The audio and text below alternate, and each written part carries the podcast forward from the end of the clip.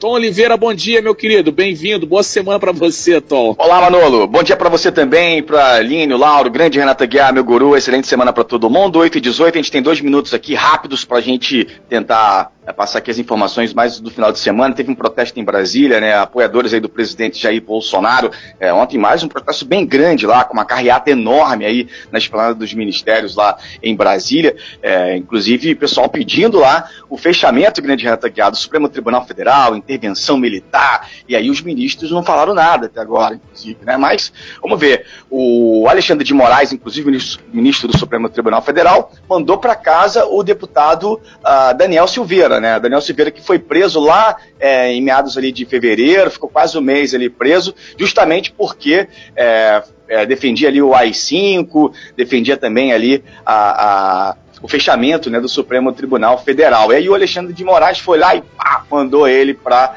prisão. Ele estava é, preso e vai para casa agora, vai ter que usar a tornozeleira eletrônica e não vai poder usar o celular, as redes sociais, que é um suplício hoje em dia, né? Você imagina o cara tá em casa, quase que tá preso, né? Para ele que gostava tanto de redes sociais aí, vai, não vai poder usar e nem os assessores também vão poder atualizar ali as suas redes. O Daniel Silveira, então, deixou aí a cadeia e vai poder participar de casa das sessões lá é, em Brasília, tá? É, uma outra questão também é que o Conselho de Ética da Câmara dos Deputados decidiu aí na sexta-feira, por 13 votos a 2, a dar continuidade ao processo contra o Daniel Silveira, que é do PS PSL é, do Rio de Janeiro por quebra de decoro é, parlamentar. Então, essa é, vai seguir lá então no Conselho de Ética também essa questão aí do deputado que pode até perder o mandato, né? E também em Brasília, parlamentares favoráveis à PEC do voto impresso esperam que o presidente da Câmara, o Arthur Lira, instale nos próximos dias a comissão especial que vai discutir o tema. Sabe que o presidente Jair Bolsonaro é um grande defensor do voto impresso, né?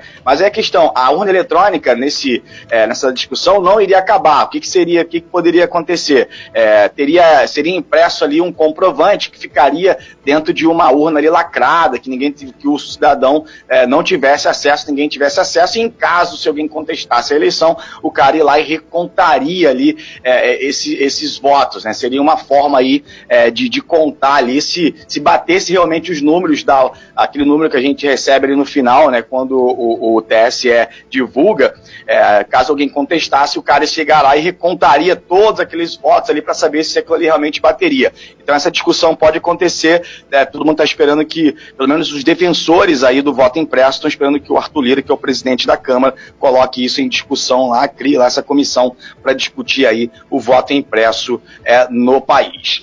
Relacionado à Covid-19, a gente tem 11 milhões 483 mil 370 casos confirmados e 10 milhões 63.808 recuperados em acompanhamento no país, 1 milhão 141.333. Nas últimas 24 horas, foram 1.227 óbitos no país e também novos casos 43.812, segundo dados aqui oficiais do Ministério da Saúde. Faça sua parte no combate à pandemia, use a máscara, faça o distanciamento social, evite aglomerações, vamos juntos aí no combate à pandemia. É isso, pessoal, avante, porque tem sempre alguém na nossa frente. Obrigada, COVID, Tom. Inclusive. Você bem informado.